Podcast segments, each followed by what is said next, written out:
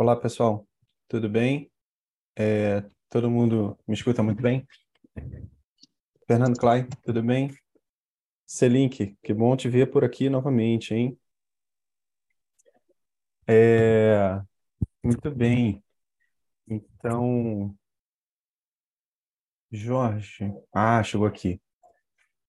Estou aqui com a apresentação de código de resultados. Vamos para o nosso janeiro, apresentação de resultados é, preliminares. Deixa eu só compartilhar a tela aqui com, com o senhor. Jorge, você quer compartilhar a tela comigo? Você dirige a apresentação aí? Eu acho que mais fácil. Pode ser? Então, enquanto o Jorge abre lá a apresentação, é, temos aí a, a Bárbara Lores também, minha querida esposa, está participando também. Tem alguma dúvida? Ah, agora sim. Então, vamos que vamos. É, Jorge Alberto, tudo bem? Um bom tempo você não vem por aqui. Vinícius. Maciel também, acho que é, acho que é a primeira participação sua, hein? Muito bom. Eu mandei agora no grupo é, uma carta mensal. É a primeira vez que a gente está fazendo isso, né, Jorge? Eu acho que vai ser um bem bacana. Quem quiser assim, uma atualização mais rápida, não quer perder 30 minutos, é só dar uma lida lá, eu faço uns highlights. Né? E a gente, vou subir aqui enquanto o Jorge está abrindo, eu vou subir também no grupo a apresentação. Deixa eu só baixar aqui a, a apresentação em PDF também, né? Que aí fica mais fácil também, caso queiram ver. Todos veem a apresentação? É, sim, Jorge. Sim, tudo ok. Então, deixa eu só subir aqui no grupo a apresentação, PDF, segunda versão. Pronto, mandei para vocês também o PDF da apresentação e o PDF da carta mensal. Então vamos lá, dados é, quarto trimestre, segundo 2022, né? Dados preliminares, né? Então, como a gente faz reunião é, mensal, então os dados são é, preliminares, né? Também estou muito feliz aqui com a participação do Celso Leonardo. Para quem não conhece, Celso Leonardo foi meu professor na Veiga de Almeida. É ele que me aprendeu, me, apresent, me, me ensinou a fazer fluxo de caixa, Celso. Eu lembro, eu, na, eu trabalhava, eu, a gente criou uma empresa júnior, né? Eu tinha um centro de empreendedorismo na, na, na Veiga de Almeida e na empresa júnior, que a gente tentava fazer algumas brincadeiras lá. Aí o Celso um dia me chamou numa sala assim, mostrou como é que se faz um fluxo de caixa. Eu lembro até hoje, Celso. E fico muito feliz que você está aqui, hein? Fico muito feliz.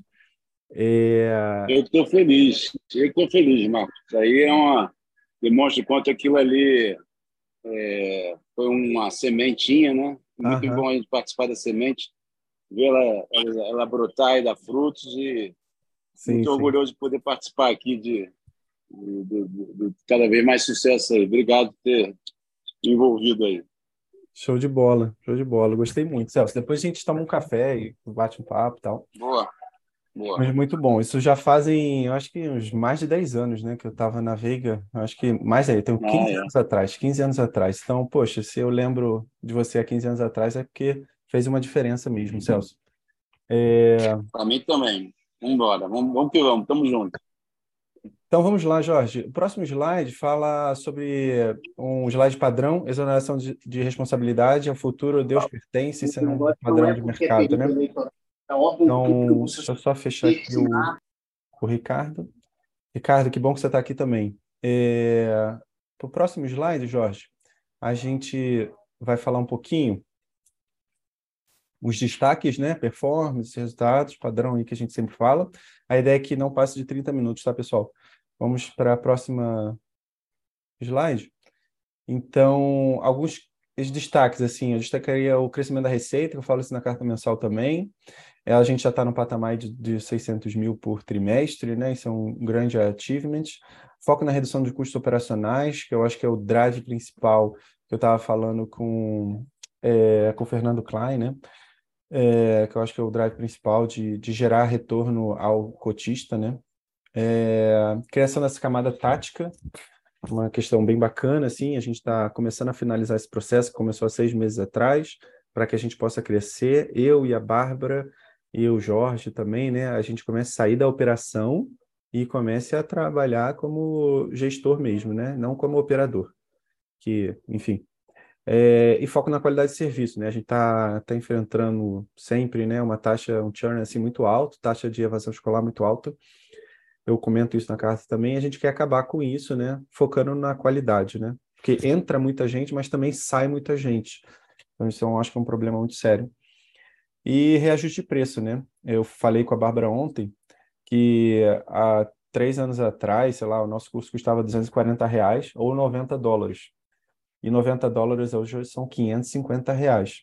E o nosso curso hoje custa 300 e pouco. Ou seja, a gente não está conseguindo repassar o preço ao consumidor, né? Então, com isso, o poder de compra cai e tudo cai. A gente precisa de alguma estratégia para isso. No próximo slide, assim, é, vamos falar um pouquinho sobre performance, né? Isso que eu vim falando, qualidade. A gente tem, tem várias iniciativas aqui, né? Só um, uma, uma picture aí para os senhores, né? A gente está trabalhando muito em processo, processo de atendimento, automação. A gente criou um chatbot. Depois, se vocês puderem entrar no nosso chatbot ali da, do site, vocês vão ver que está sensacional. É, e é isso. Vamos para frente. Falar um pouquinho sobre é, resultados. Então, nesse primeiro slide aqui, a gente sempre dá um guidance, né? Eu venho refletindo, Celso, sobre, e Fernando Klein também, link sobre a questão do guidance, né? Uma coisa que eu gosto muito, mas não sei. Então, o guidance que a gente pensava para 22 era de 3 a 6, a gente entregou 1,5 em 21, né? 1 milhão e meio em 21, 3 a 6 em, em 22, a gente conseguiu entregar 2 e sem negativo de prejuízo, né? Então, a receita, eu acho que não é um problema, mas essa questão de, de gerar retorno é, consistente, eu acho que é um, um grande pé, é, é calo do nosso pé, né, Jorge? Mas vamos para frente. Eu, né? eu, eu, eu, só só para um comentário rápido, Marcos. O, realmente, trabalhei na, no início da Bodytech, na época o Alexandre Nescioli tinha acabado de entrar e ele, e ele tinha colocado do, do network dele 4 mil pessoas. Estava todo mundo feliz com as 4 mil pessoas, mas a gente detectou, ali que eu comecei a trabalhar com o CRM, detectou que saíram 3 mil pessoas. Então, esse churn, essa, essa questão de retenção do cliente, ela é fantástica, inclusive porque ela interfere também, ela, ela, ela acaba interferindo na questão do ticket. Né? Então, depois a gente pode realmente ajudar a ver essa questão, porque não tem dúvida que tem um excelente trabalho fazendo, mas é um ponto crítico muito sério mesmo, isso que vocês já detectaram e que a gente pode ajudar aí a atacar. Sim, com certeza. É, eu acho que aqui no Brasil o pessoal fica muito pensando em atração de clientes, boca de funil, mas parece que o mercado americano já, já deu isso aí como garantia e vamos focar na retenção, né? Porque é isso que o César acabou de falar, não adianta nada o cara entrar e sair antes de chegar o LTV, né? Antes de chegar o, o LTV, às vezes o cara sai, ou seja, o cara entrou para dar prejuízo, né? Era melhor nem ter entrado. Né? Não, e o cara que entrou e ficou fiel, ele traz mais gente, mas o cara que saiu, ele também pode estar tá te prejudicando com quem está, e que de repente está ouvindo ele para sair, ou quem pode entrar que não está entrando porque o outro saiu. É, é interessante, mas eles têm a ver uma coisa com a outra, entendeu? É, uma coisa que o Fernando Klein falou que eu gostei bastante no conselho de administração é que, assim, tudo bem, tem, tem problemas pra caramba aqui que a gente mapeou, mas eu sempre falo com o Jorge, né? Pelo menos eles estão mapeados, né? Então, estão mapeados, endereçados, é só criar um plano de ação e, ou seja, nenhuma empresa pequena que faz 2 milhões de reais fazem isso, né? Eu comento isso na carta que, poxa, isso que a gente está fazendo aqui não tem preço, né? É, vamos para frente, comentar rapidamente um pouco. Essa evolução basta, uma evolução que eu gosto muito, dá uma big picture aí para os senhores, né? Então a gente vê que a linha ali em cima de receita nunca é o problema, entendeu? Receita nunca é o problema, ela só cresce. E agora, nesse último semestre, ela pulou de patamar, né? A gente estava tá um patamar de 500, agora a gente está andando no patamar de 600, né? Então isso é muito bom. Só que você vê ali na linha verde, né, que a rentabilidade não, se, não chega junto também, né? Então a gente quer focar em operacional e qualidade para para conseguir gerar rentabilidade, né? Eu falo muito que receita é vaidade. é, lucro é sanidade, caixa é rei gestão é rainha. É, posição de caixa super tranquila, né? E, e ali é a performance, né? EBITDA e lucro bruto vem meio em linha, assim, de 200k é, é, trimestral. Ou seja, a sua, o, o seu coração está dando certo. Né? O problema é que você tem um SG&A, que até o Fernando Klein estava comentando, muito superior ao nível de receita, né? É uma tese. Então, conforme o volume cresce, né, por exemplo, os próximos trimestres, a gente espera que fique entre 600 e 700, né? Então, se o seu volume cresce, o SG&A vai permanecer e aí vai vir a rentabilidade, né? Essa é a expectativa para o ano que vem. Então, mais para frente, a gente vai falar um pouquinho assim, é, um, um micro view agora, né? Mensal, lucro receita, né? Você vê a receita deu um pulo aí em, em dezembro, né? é, e a posição de caixa também. Beleza? Agora, mais para frente, a gente vai ver uma foto assim. É...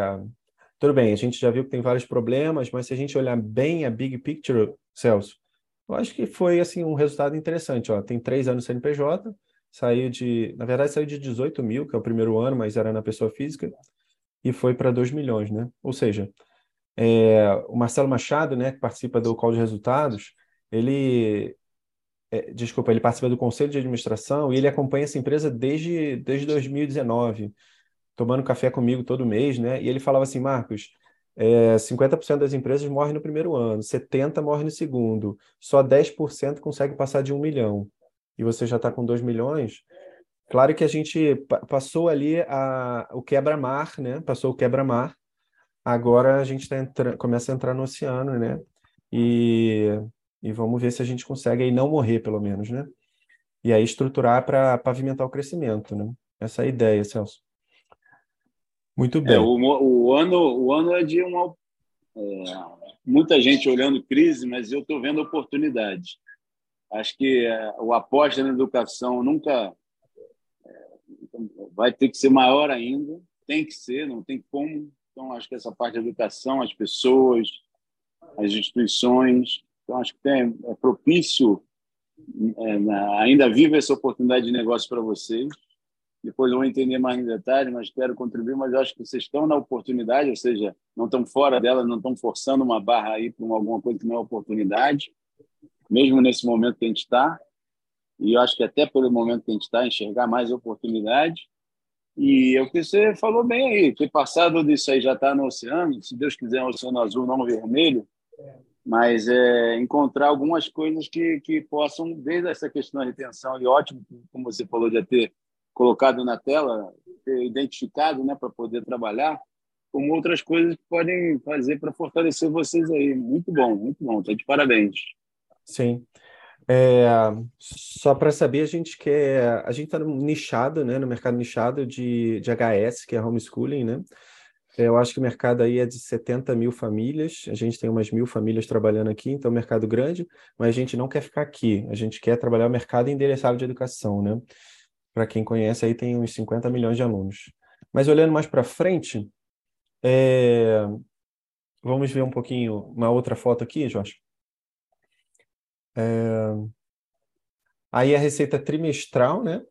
que você vê que, mesmo caindo um pouquinho em dezembro, ela se manteve ali no, na casa de 600, então é um patamar legal, e eu acho que não vai descer desse patamar. E aí, mais para frente, no próximo slide, a gente vê a dispersão mensal, né? Então, a gente vê que nunca foi problema, tem algumas oscilações, mas a gente quer manter essa receita mensal, né? Muito fruto disso aí, é 99%, 90% é, é receita recorrente, né? Então, olhando mais para frente, a gente compara year of year, então 35% de crescimento, né? É um bom crescimento, mas como a gente é uma startup, assim, é um crescimento muito pequeno, né? A gente deveria entregar ali uns 100, 150, né? Mas entregamos 40, 35, 40, enfim, é o que a gente conseguiu, né? Então vamos para frente. É... Então, lucro, aí vamos começar a trabalhar é, performance, né? Lucro bruto também subiu de patamar, está ali entre 230 e 200, né? Mais para frente, a gente tem a margem bruta, né? Eu acho que 30, 40 seriam perfeito, né? A gente está com 27 agora, 30, 27. E mais para frente a gente tem o EBITDA, né? Que a gente está calculando aqui, também está se mantém, ou seja, a operação, o, o coração está funcionando, né? O problema é quando você tem EBITDA negativo e tudo mais, né? O coração está funcionando. O problema mesmo é, é, quando você sai do operacional, né? Então vamos para frente. É, margem EBITDA 26 agora nesse trimestre. Esse é um gráfico que a gente começou esse ano, né? Antes a gente estava calculando errado. É, mais para frente a gente tem Vamos passando aqui o lucro trimestral, é o lucro mensal, né? Agora, a gente está mudando de é, contabilidade e tudo mais, né, Jorge? Esse aí, negativo 151, a gente acha muito, é, pessoal, que, que é ativo fixo, entendeu? A gente comprou cento e tantos mil de computador e eu acho que a contabilidade comp comprou o computador na minha pessoa física e não dá para jogar, então está arrumando a casa, entendeu? Então acho que não, não é verdadeiro esse esse prejuízo, né? Mas aqui a gente só pode mostrar dados oficiais da contabilidade. Então, mesmo que não seja, a gente acha que não é verdade, a gente tem que mostrar esses dados, né? Para a governança, entendeu? Mas a gente vê que o segundo semestre, pelo menos, está no positivo. É, vamos para frente, passar um pouquinho mais rápido. É, a gente conseguiu o lucro, né, melhorar bastante, não bastante, mas sair do vermelho, né? e vou um pouquinho mais rápido, passando pelos outros slides. Aí a margem líquida está é, tá no positivo também. Aí no próximo a gente vamos falar um pouquinho sobre qualidade operacional agora. Aí a gente vai ver despesas operacionais, que é a primeira vez que a gente analisa isso. Isso aqui representa, sei lá, 80%, né, Jorge, de todo o seu lucro é aqui. Se a gente perde a mão aqui nos professores, a gente dá prejuízo, né? Então, implementamos ponto mais, tal. Estamos caminhando aí para uma empresa de planejamento e controle, Celso. Eu gosto muito do é, Roberto Bayer, né, que é da Red Point, né? Então, aí eu e o Jorge participando de um evento lá para ele, para captar o dinheiro, né? Mas ele falou assim, pô, Marcos, a sua, a sua empresa não, não é uma empresa assim de venture capital, é uma empresa de private equity, que é uma empresa mais planejamento, controle e tudo mais, né? Depois pode falar sobre isso. É, vamos passando aí, Jorge.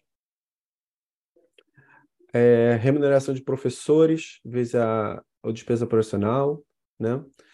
É, tem muito dado aí para a gente acompanhar, né? Depois pode acompanhar com calma. No próximo, que a gente abre para perguntas e respostas administrativa, esse é o SDNA, né? Esse é o nosso, enfim, eu não sei se é o nosso problema, tem que ter o volume também, tem várias questões aqui, né, Fernando Klein. Mas aquele pico ali de 83 é, foi um 13 terceiro de 23 mil lançado, é, a gente acha erradamente pela contabilidade, mas ela vai corrigir isso, né? Então, são dados preliminares, é o documento que a gente tem, né? A gente não pode ficar inventando número. Então, para fevereiro, esse número deve mudar, né, né Jorge? E deve cair lá para 60, 60 e alguma coisa, né? Que está em linha.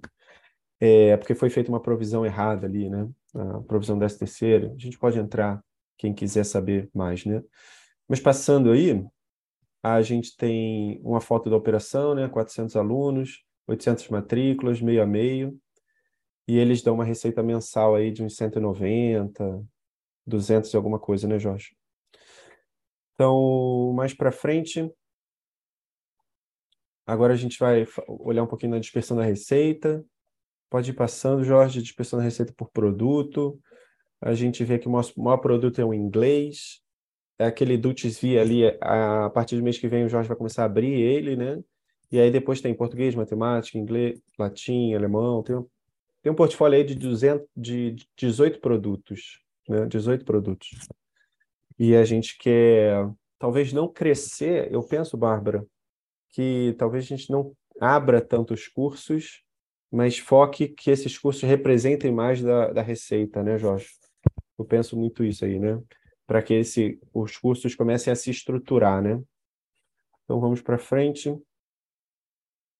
Agora, é, eu gosto muito de uma estratégia, eu comentei isso na carta mensal, que é Monthly Dividends Aristocrats.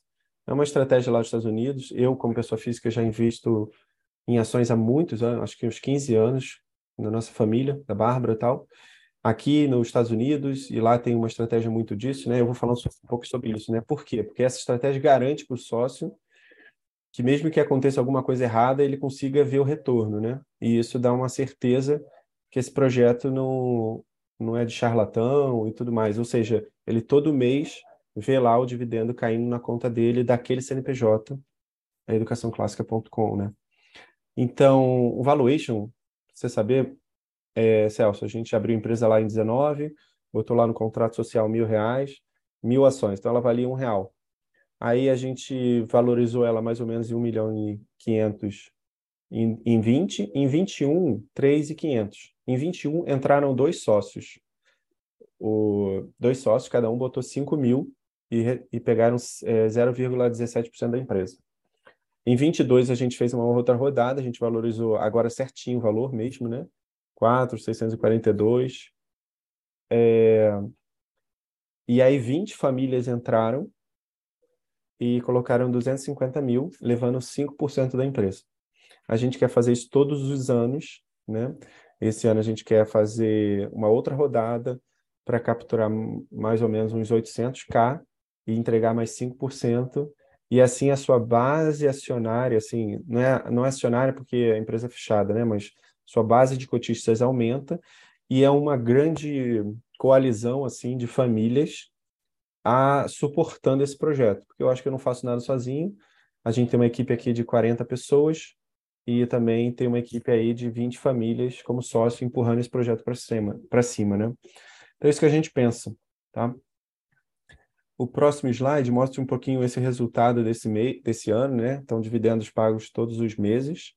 E e daí a gente aumentou em julho, em agosto 10%, e aí eu comentei na carta que em fevereiro vai aumentar mais 10%. Por quê? Por, por causa dessa estratégia, monthly dividends aristocrats. É, todos os meses receber dividendos e, de preferência, sempre crescente. Sempre crescente.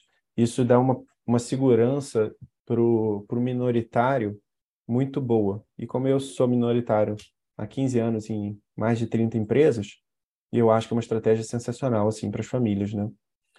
É, e fora isso que, assim, a maioria das pessoas que estão aqui gostam do projeto também, né? Porque empresas que dão resultado financeiro têm milhões aí, né? E com muito menos risco, né?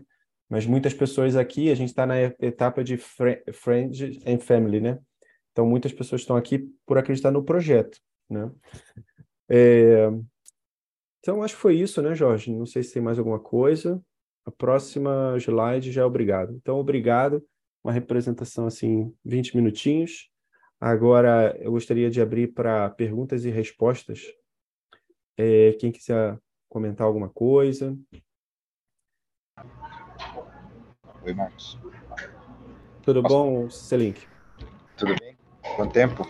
Quanto tempo, hein? Pois é. é. Marcos, eu, eu, enfim, faz um tempo agora que eu não participo, talvez eu tenha perdido algo importante para trás, é, analisando aqui friamente esses dados que tu passou, tu, tu comentou lá no início que, é, quer dizer, foi demonstrado no início, né, que há uma, uma variação muito grande ali do, do, de faturamento, de queda. Não sei se isso é só questão contábil, se de fato tem muita variação de faturamento ali na tua empresa.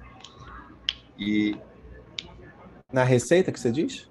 Isso, na receita da tua empresa. Não, acho ela que tem se muita olhar... variação, ela tem. Ela, porque eu vi assim. Não, acho que é estável. né, ela está evoluindo. É, se você é, puder, Jorge, mostrar e... aí para a gente a receita, por exemplo, trimestral, né? Se a gente for a receita trimestral, a gente vê que. Ah, não, vamos, vamos olhar, Jorge, a mensal. A mensal, né? É, tem uma certa flutuação, é, Selink. Uma parte dessa flutuação é, é, é contábil, né? porque às vezes a gente não consegue emitir a nota nesse mês, é emitir no outro, né? Então tem uma, uma, uma evolução contábil. Mas o Jorge, como ele está mostrando aí, e agora ele vai botar full screen, e quando a gente vê full screen, a gente vê que ela tem uma certa linha de tendência, né? Uhum. Tem uma certa linha de tendência. Aqui para mim não tá full screen ainda. Agora foi. Então, É. ela, ela, ela vai andando em patamares, né? Ela vai andando em patamares. Ela cresce e para, estabiliza, cresce de novo. E agora em 22 a gente pulou de outro patamar. Vocês estão vendo meu mouse? Acho que não, né? Tem uma opção que eu boto o mouse aqui, eu não sei como. Mas sei lá como. Então deixa pra lá. É, aqui em 22, Jorge. Ah, não, porque o Jorge que está operando, né? Em 22 eu vejo um crescimento, ó. Se você.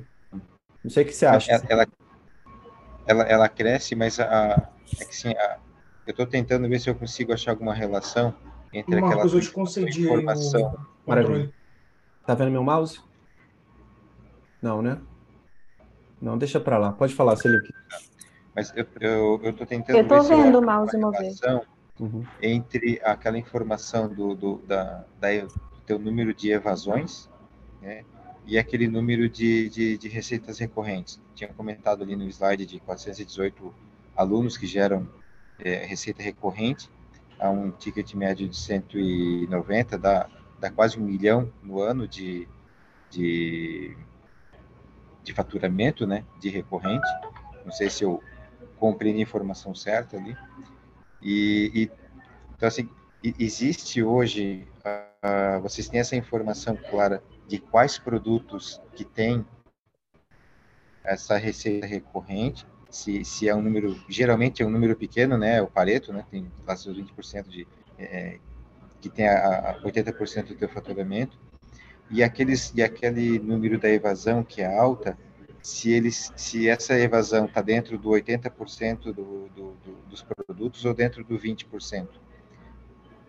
Porque É, eu, per- por que eu pergunto isso? Porque te- compreendendo isso, talvez a gente consiga é, é, guiar os planos de ação para aqueles, para aqueles, para aumentar aqueles alunos com receita recorrente, para deixar fa- teu faturamento cada vez mais, mais próximo, né, mês a mês, e, e crescendo com, com é, um pouquinho mais de estrutura, né, um pouquinho mais, é, mais certo, e aquelas e aqueles produtos que têm mais evasão, compreender, compreender onde é que está o motivo, né? Talvez fazer uma não, entendi, Selink. E puxar eles para aqueles 20%. Entendi. Jorge, se você puder descompartilhar a tela. É, eu entendi esse link, mas assim, a evasão, se você for olhar a histórica, deu mais ou menos 40 linhas é, de matrículas, né, mensais, em média, né? 40, você tem alguns picos, mas 40, né? Mas a captação de alunos é muito maior, é, é em torno de cento e tantas linhas. Então você tem um, um líquido ali de crescimento, entendeu? É, então, não sei se essa tese é verdadeira que você está falando aí. Tem um líquido de crescimento. É, não sei se o Jorge pode me ajudar aqui. É, mas, Eu, acho que o que o Selink, acho que o que o Selink quis dizer é assim, independente de ter crescimento ou não, Marcos, é verificar onde que é o nosso maior gargalo, é onde que está a nossa maior evasão, no para inglês. poder tentar identificar, é. é, para poder tentar identificar os problemas. Então, aí essa era a resposta que eu ia dar. É. A nossa maior evasão é no inglês. Porque ele é maior a gente tem produto, entendeu? Exatamente. Ele é maior É, não produto. só, não só de ser o maior produto, mas se a gente colocar pela visão do cliente, é o, digamos assim, um pouco mais dispensável, né? Por exemplo, um aluno que tenha muita dificuldade com matemática, ele vai pensar três vezes antes de sair do curso de matemática. Agora, o inglês é aquela coisa que tem uma flutuação maior. É. Mas seria preciso, no caso, ver então a, a evasão proporcional, né? Número de alunos que evadem dividido pelo número de alunos total. E daí a gente saberia se a taxa de evasão, em percentagem, né, realmente é maior no inglês ou é maior em outro curso. Realmente o inglês, ele sempre, a menos que ele fosse, assim, do um saísse do inglês, ele seria sempre o curso que vai ter uma evasão maior em, em absoluto. É. É, É recorrência. hum. É, tudo aqui é recorrência, Selink. É, sei lá, 100% dos produtos são recorrência, né? Então, você tem uma base que ela sempre anda e tem o ofensor, que é a taxa de evasão, mas também tem eh, muita gente entrando. Para vocês saberem, hoje a mesa de novas matrículas tem 180 famílias querendo entrar. E o SDR falou assim: desliga a propaganda que a gente não consegue mais trazer gente, entendeu? Até uma estrategicamente a gente vê um gargalo ali, né? Ou seja, como assim eu vou desligar a propaganda? Deixa o pessoal entrar, mas não é tão simples, né? Então, gente tem vários problemas, assim, estruturais, assim, né? Por exemplo, a vacância, né? A gente acha que tem muito dinheiro na vacância, ou seja, é, cadeiras vazias dentro de uma sala. Poderiam entrar dinheiro sem despesa, né? É, estrategicamente, eu vejo que para frente a gente tem que colocar em qualidade para diminuir a vazão, mas ela sempre vai existir, meio, é meio impossível ela zerar, né? E, e trabalhar esses gargalos, né? Que é SDR, trazer professores bons e melhorar a qualidade. Eu estou fazendo um balancete scorecard e três, três focos assim para o ano é isso aqui. E eu não, não sei se vocês veem alguma A gente, eu, Fernando Klein, a gente viu também a evasão, né? Então, os quatro focos aí para o ano. É, eu acho que, que é isso que tinha que focar, né?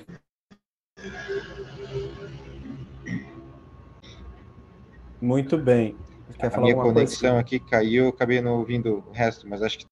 É, eu só foquei aqui esse link que para o ano é, repetindo, eu acho que a gente fez um balancete scorecard, então acho que a gente tem que focar em quatro coisas, né? É, acabar com o problema de gargalo no SDR para a mãe poder chegar a qualquer hora, e muita, então você cresce. Trabalhar a evasão para diminuir a evasão. Não é que ela está muito alta, mas ela existe, né? É, vacância e qualidade. São quatro focos assim para o ano que a gente pensa, né, Jorge? Se vocês quiserem. É, é importante, é importante só deixar claro que a gente tem, a gente já tem ações acontecendo, tá? É, uma delas a gente pode falar aqui é, é uma ação que a gente está fazendo aqui para diminuir vacância, que é, é oferecer é, algum algum curso assim é, que tem algum curso não, alguma sala né alguma que tenha maior vacância com, com um percentual de desconto uhum. É, é, vem muita gente que tem família numerosa, né? É, pedir para a gente um pouco de desconto e a gente oferece essas turmas, né?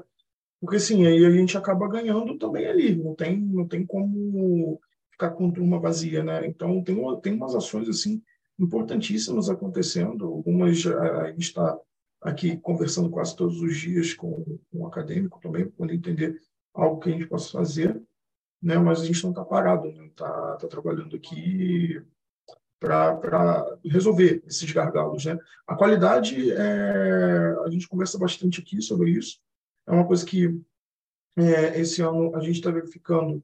É, a gente, bom, é o, é uma cadeia de coisas, né? É, não sei se vocês repararam ali que o Marcos colocou como performance a questão do atendimento, né? A gente contratou um recurso muito bom de atendimento aqui, é um menino que está com todo gás e está atendendo as mães com muito carinho aqui, né? A gente é, planeja melhorar isso, a gente planeja melhorar isso mais ainda para talvez agora ainda no primeiro semestre. Estava conversando um pouco sobre isso ontem. A gente precisa de gente que tenha muito trato com as mães, né? Quando a gente tem muito trato com as mães, a gente tem um bom atendimento, a gente tem um atendimento de qualidade, a gente consegue atender rápido, a gente consegue diminuir insatisfação, a gente consegue diminuir evasão, né? E aí, é, dentro da nossa linha acadêmica, a Bárbara tem feito aí um trabalho junto com o Rodolfo, né, que é da, da, da também é o coordenador aí de cursos, é, para poder colocar é, todo mundo na mesma página, reuniões quase que diárias, é, enfim, o, o, o, cancelamento ele, ele, não, ele não vai seco, né? ele não termina seco, né? ele, tem, ele passa na mão do professor que, que, que, é, a, que é o professor do aluno, para entender ali se tem algum problema de dificuldade de aprendizagem e tal. Enfim, então tem várias ações aí acontecendo, né? Muitas ações Sim. acontecendo. Com certeza. Essa camada tática que a gente criou também, então tem, antigamente era 600 anos, sei lá, mil matrículas em cima da gente, eu e Bárbara, né? Então agora tem uma camada, tem o Rodolfo, coordenação geral dos cursos, e depois cinco coordenadores. Então a gente tem uma expectativa que vai melhorar bastante. Eu acho que tá, muita coisa está endereçada, estou muito animado com o projeto, eu acho que o projeto vai, vai melhorar muito. A gente já entregou uma coisa que é, eu gostaria de entregar muito mais, né? Mas também eu, Jorge, trabalho em multinacional, tal, então a nossa barra é sempre muito alta, né? Mas eu acho que foi uma entrega razoável e para 23 eu acho que a gente vai entregar muita coisa boa também, né? E também a gente está aprendendo muito, né? Eu nunca, eu comento lá, eu nunca é, fui dono de nenhuma empresa, né? Então você tem uma, uma taxa aí de uma curva de aprendizagem para errar, errar, errar, e a gente vai endereçando os erros, né? E melhorando, né? Muito bom. Mais alguém gostaria de comentar alguma coisa? Eu queria só fazer uma pergunta. É, o, você está prevendo de fazer a nova, nova rodada de investimento aí para 5% por 800 mil. Não sei se você já, já bateram o martelo em cima disso. Não, não. É, ou, ou se ainda está é, é, só para efeito Lembrando. de curiosidade e para as outras famílias que investiram, né? Sim. Se uma vez que vocês tiverem isso definido, acho que era legal é, passar porque basicamente a, o que o pessoal investiu com vocês, teoricamente, está acompanhando essa mesma taxa, né? Se, Sim, com certeza. se esse for o batido martelo, da última vez você, você fez 250 por 5%, você está fazendo 800 por 5% agora. Uhum. Então, a, a, empresa valorizou e, e quem investiu também está tá, capturando tá essa valorização. Seu, seu patrimônio crescendo também, né? Com certeza. Isso a gente, exato. É, isso a gente faz uma análise ali do, dos dividendos, né? E ali tem uma análise de valuation que eu botei, né? Mas eu só botei até o 20, até o 22, que é os números reais, né? É, e aí quando você faz previsão, para você botar no documento é meio perigoso, assim, né? Então a gente não queria fazer nenhuma previsão. Eu gosto de valuation não chutado, né? Eu já analisei mais de 500 empresas assim na bolsa, então eu gosto de valuation não chutado, mas sim conforme os dados, né? E aí tem muita coisa que pode passar, é, muita água que pode passar nesse rio, Klein, porque a gente tem que entregar os resultados para valorizar a empresa, para conseguir esses 800 mil, né? Mas eu gostaria de comentar aqui a tese que a gente tem. A gente não quer trabalhar só no online, a gente acredita no modelo híbrido, online e presencial. A gente já está fazendo um movimento, mas a gente quer fazer um movimento forte em 24, que é captar 800 mil comprar um terreno de dois hectares e, e criar um conceito chamado Forest School. Bárbara sabe muito sobre esse conceito, é o conceito, a tese atual que a gente tem. Então a gente passaria com ônibus assim, pegando as crianças na cidade, levaria para lá, ela anda de cavalo, ela se suja, ela passa, passa um dia lá, volta cansada, a mãe adora e paga dois mil reais de mensalidade por mês, daria para botar uns 200 alunos. Então, esse é o primeiro movimento que a gente teria para descer no presencial e depois franquear essa ideia, botar 500 escolas e começar a alavancar de verdade, né? A gente acredita que o online é um paliativo, é um paliativo muito bom, mas é um paliativo. Então, não sei se a Bárbara gostaria de falar mais alguma coisa sobre essa ideia, mas essa é, é a tese que a gente pensa. E aí eu, eu peço aqui para vocês comentarem se essa tese é boa, o que, vocês acham, a gente começar a conversar juntos e amadurecendo essa ideia num cenário otimista. A abertura, a terceira rodada seria no meio do ano, né? No cenário otimista. É, com isso a gente não quer abandonar os alunos do online, né? Mas, na verdade, uhum. acabar oferecendo uma oportunidade a mais para eles, no sentido uhum. de que, tendo esse primeiro polo presencial e futuramente outros uhum. também, a gente consegue até receber os alunos do online para eventos, enfim, né? É, para ir consolidando também esse relacionamento. Exatamente. É, vocês escutaram aí um movimento de escola ali no áudio da Bárbara, é um, é um primeiro é, presencial que a gente está fazendo, um MVP, né? Vamos supor assim, é um MVP. Eu acho que desse barulho aí vão sair 40 matrículas. É, e saindo 40 matrículas, a tese se consolida e aí a gente vai para o For School também, que é 200 matrículas. E depois, cara, essa ideia é sensacional, tá, tá vindo muito forte na, na Irlanda, nesse pessoal mais norte, assim, na Europa, né? E daria muito certo aqui, eu acho que daria muito certo, né? E tem muita gente pedindo, né? Tabita tá falando, poxa, como é que eu abro uma escola aqui em São Paulo? Eu tenho 200 bans querendo pagar 200 reais, querendo pagar 2 mil para você, Marcos, como é que eu abro? Aí o Ítalo Xochete lá de, de Santa Catarina, pô, Marcos, abre uma escola aqui em Santa Catarina lá no quando a gente foi no, no convívio lá do, de Brasília, né? A Regina, poxa, vamos abrir uma escola. Ou seja, demanda tem, só precisa o MVP dar certo ali com a, com a gritaria da Bárbara e depois o, os investidores acreditarem nesse projeto para a gente botar isso para frente, né? Então é isso. Mais alguma pergunta? Alguém gostaria de comentar mais alguma coisa? Não? Então, com isso, a gente encerra aqui. Eu queria falar, Marcos, tudo bom, ah, Ricardo? Ricardo? Adoro quando você pergunta, Ricardo. Muito bom ver você é, aqui. É, deixa eu abrir aqui. É, bom dia a todos. Marcos, vocês vão iniciar esse projeto né, do, da escola, fazer esse sistema híbrido, né, como talvez uma experiência né, para avançar Aham. nisso. É, a minha pergunta é o seguinte: é, vocês, para concretizando isso, vocês não necessariamente é, vocês, desculpa, necessariamente vocês têm que aderir àquelas regras da, do Ministério da Educação, né? Provavelmente, não é isso? É, tem vários. Ou seja, a gente consegue aí. manter algo independente em relação a isso, ou a gente vai obrigatoriamente seguir e cair naquela é. meio que de um. É, Ricardo, só, só para só você saber, Ricardo, essa, essa, essa live aqui está sendo gravada, né? E vai para o YouTube. Então, ali na estratégia eu comento um pouquinho que nossas ideias assim não são muito quistas pelo mercado, Ricardo. Então, de, dito esse disclaimer, né? Então, vamos ver aqui o que, que a gente pode falar em público. Então, a gente pode falar que não, tem vários assim, caminhos, eu né? Eu vislumbro duas possibilidades, na verdade, assim, né? Uma, uma é... Vou dar um exemplo muito concreto, né? Aqui tem, na cidade que eu moro, em Curitiba, tem ficado cada vez mais popular alguns espaços com um pouco mais de ar livre, um quintal grande, que é uma pessoa abre lá uma espécie de contraturno.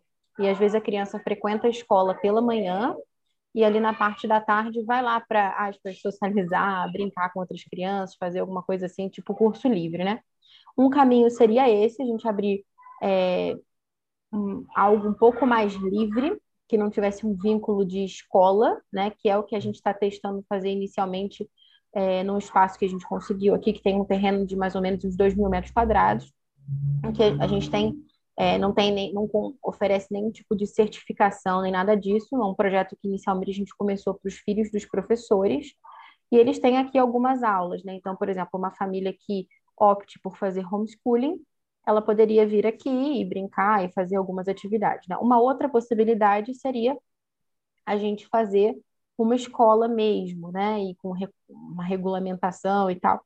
O que também eu não vejo de todo como algo tão negativo, porque, por exemplo, as pessoas falam muito da BNCC, por exemplo, a Base Nacional Comum Curricular.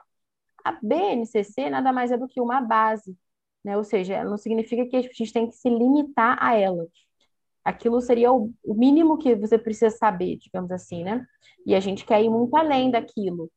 E, é claro, aparecem ali alguns temas, algumas coisas um pouco controversas, eu sempre fico brincando, né? Sei lá, se, se aparecer lá alguma coisa, não que tenha isso lá, mas só um exemplo, se tiver lá que ensinar para o seu filho, por exemplo, sei lá, ah, uma preocupação de muitos pais, né? A questão da fé, né? Que às vezes a, a, a escola às vezes não respeita o que, que os pais instruem em casa, por exemplo. Se tiver lá na aula, né, que todas as religiões são iguais e que tudo não sei o quê, nananã, e que a gente tem que ensinar. Hoje a gente vai ensinar sobre islamismo, amanhã a gente vai ensinar sobre o candomblé, depois de amanhã a gente vai ensinar, sei lá, sobre o hinduísmo, alguma outra coisa. Então, o que, que você poderia fazer? Você poderia pegar, já que você tem que ensinar essa base, você vai falar: olha só, Fulaninho, isso aqui é o islamismo. Eles ensinam isso, isso e isso. E a gente tem que rezar para eles se converterem. Ponto e acabou. Entendeu? E é isso. A gente pode abordar esses assuntos mas a partir de uma cosmovisão cristã, sabe? A criança precisa ouvir falar que essas coisas existem, claro, né, no seu momento, mas dentro de uma, dentro de uma perspectiva saudável. É, e no momento certo, na faixa etária correta, enfim. Né? Então, existe essa, essa flexibilidade também. Né? Então, são, enfim, duas possibilidades que eu vejo. Né? Uma mais dentro da regulamentação, nas quatro linhas da Constituição, e a outra um pouco mais aberta. É, é, Ricardo, se eu pudesse falar um pouquinho mais de uma linguagem de negócios, eu acho que tem várias ofertas educacionais. Tem muita mãe homeschooler que quer fazer em casa, então a gente vende um material para ela. Tem muita mãe homeschooler Isso. que quer ajuda em matemática, aí a gente dá uma aula de matemática para ela, ou história. Tem muita mãe homeschooler que quer uma ajuda total, que é o Dutis Via. Tem muita mãe homeschooling que quer uma ajuda total, mas no presencial, que a gente está fazendo MVP em Curitiba, e depois esse MVP, com a ajuda dos senhores, vai ser sensacional, entendeu? Então, tem várias, numa linguagem de negócios, né? Que eu tenho uma cabeça muito de negócio, a Bárbara tem uma cabeça muito de produto, né? Então, é uma, são ofertas educacionais. E a gente quer ter ofertas educacionais para todo o mercado endereçável de educação. E aí a gente vai para a Bolsa de Valores, que é a nossa meta. Muito bom, Ricardo. É... Valeu, Marco. Valeu, Maravilha, fico muito feliz na sua participação aqui. É... Mais alguém gostaria de comentar alguma coisa? É, alguma dúvida? Então, não tendo mais dúvidas, é, fica aqui um muito obrigado. Estamos muito felizes assim com, com o ano que passou. É, eu acho que 2023 vai ser sensacional. A gente vai conseguir dar, entregar mais resultados e resultados consistentes, gerando valor real para todos que estão acreditando aqui nesse projeto. Rodrigo é, Teixeira, muito bom ver você por aqui, hein? Então tá, até mais, pessoal. Tchau, Karen. Tchau, pessoal.